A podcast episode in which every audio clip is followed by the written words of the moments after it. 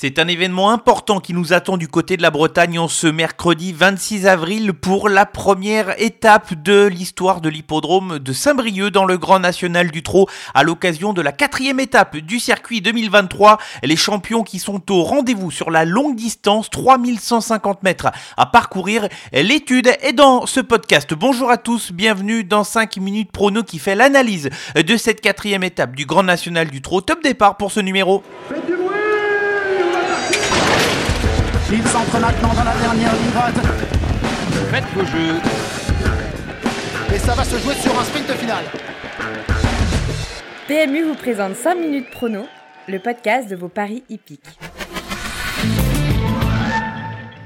Réunion 1, course 1, départ qui va intervenir à 13h50 sur l'hippodrome de Saint-Brieuc en ce mercredi 26 avril. C'est l'étape du Grand National du Trot historique sur cette piste d'un tour de piste de 1165 mètres, une ligne droite de 330 mètres. Attention à cet hippodrome qui peut s'avérer piège, il y a pas mal de dénivelé. La ligne opposée se situe en descendant, faux plat montant pour terminer la ligne droite d'arrivée sur l'hippodrome de Saint-Brieuc, une piste technique sur laquelle il ne faut pas se retrouver trop loin. On peut gagner tête et corde, on peut revenir sur cette piste qui est assez large mais qui peut réserver quelques surprises. Avant de passer à la sélection, les trois chiffres de cette étape.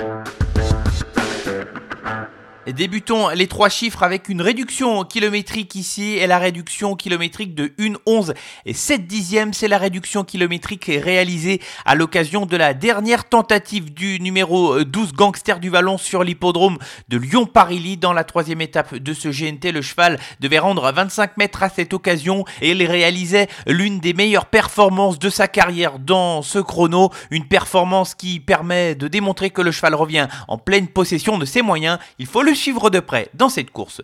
Le deuxième chiffre de cette étape, c'est le chiffre 3. Il correspond au nombre de victoires déférées des quatre pieds et corde à droite du numéro 7, Gaspard Dangis. Il est tout simplement invaincu dans cette configuration. À chaque fois qu'il a été déféré des quatre pieds, corde à droite, trois courses, trois victoires, il a toujours gagné. Enfin, le troisième chiffre de cette étape, il correspond au chiffre 100, c'est le pourcentage de réussite d'Horace Dugoutier qui va porter le numéro 1 lorsque le cheval est allégé dans sa ferrure sur une piste corde à droite deux courses plaquées des antérieurs et déférées des postérieurs pour une victoire et une place, et une course où il a été seulement entre guillemets déféré des postérieurs pour une victoire. À chaque fois qu'il est allégé dans sa ferrure à droite, ça fait mouche. Vous connaissez les trois chiffres de cette étape, place désormais au prono.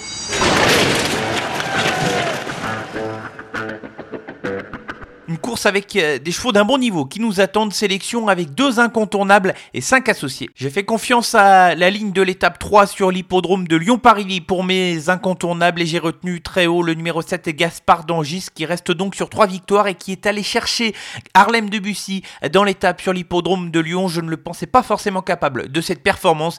Il est au top de sa forme, il est tout simplement incontournable dans cette course. Mon deuxième incontournable, nous en avons parlé à l'occasion des trois chiffres, c'est le numéro 12, Gangster du Vallon. Il a réalisé une excellente performance en retrait des deux premiers dans l'étape 3 sur l'hippodrome de Lyon-Parilly. Le cheval revient corde à droite où il a souvent bien couru. C'est un cheval saisonnier, mais il est au top de sa forme et malgré le fait qu'il rende une nouvelle fois la distance, il a sa chance pour terminer dans les trois premiers. Cinq associés dans l'ordre de mes préférences. Commençons avec le numéro 1, Horace Dugoutier qui retrouve la bonne carburation. Lui qui a été absent de la compétition durant quasiment près d'un an. Il vient de gagner à l'occasion de sa plus récente tentative sur l'hippodrome de Lyon-Parilly. C'est un cheval qui avait été longtemps estimé par Sébastien Garato avant de connaître des ennuis de santé. Il va tenter de profiter du fait qu'il parte au premier échelon pour mener la vie dure à ses adversaires. Attention à lui. Poursuivons la sélection avec le numéro 5 et le numéro 6. C'est Formi et Glamour Queen qui viennent de terminer respectivement premier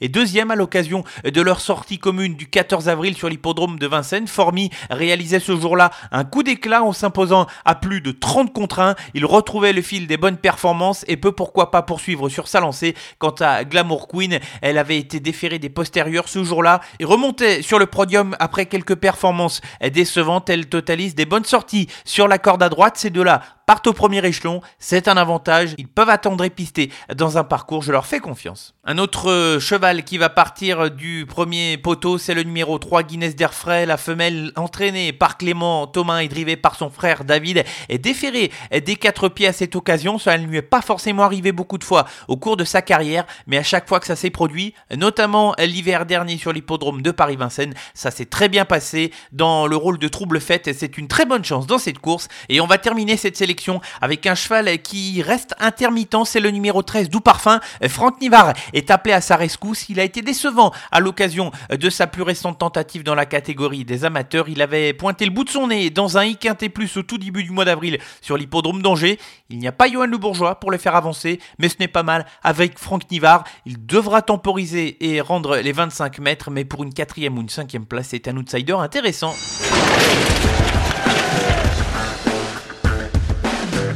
Avant de se quitter, place à la sélection gagnante comme à son habitude en fin de podcast et arrêtons-nous dans la deuxième course du programme avec le numéro 10, Gaufort de Gold qui défend l'entraînement en très grande forme de Thierry Duval d'Estaing, un cheval qui va retrouver Tiffen Lévesque avec laquelle il vient de s'imposer à l'occasion de son ultime tentative sur l'hippodrome de Paris-Vincennes. Le cheval avait été d'ailleurs assez impressionnant ce jour-là. Sur la corde à droite, il n'y a pas de problème concernant ce cheval de classe qui va juste rencontrer un autre opposant de taille. Hakim de Chenu, mais je le pense capable de devancer cet adversaire. Gofford de Gold est un très bon jeu en y simple gagnant. Ainsi s'achève ce podcast spécial quatrième étape du Grand National du Trot. J'étais ravi d'être avec vous. Je vous donne rendez-vous dès vendredi pour un nouveau numéro et faire l'étude des courses du week-end de 5 minutes prono. Bon week-end à tous.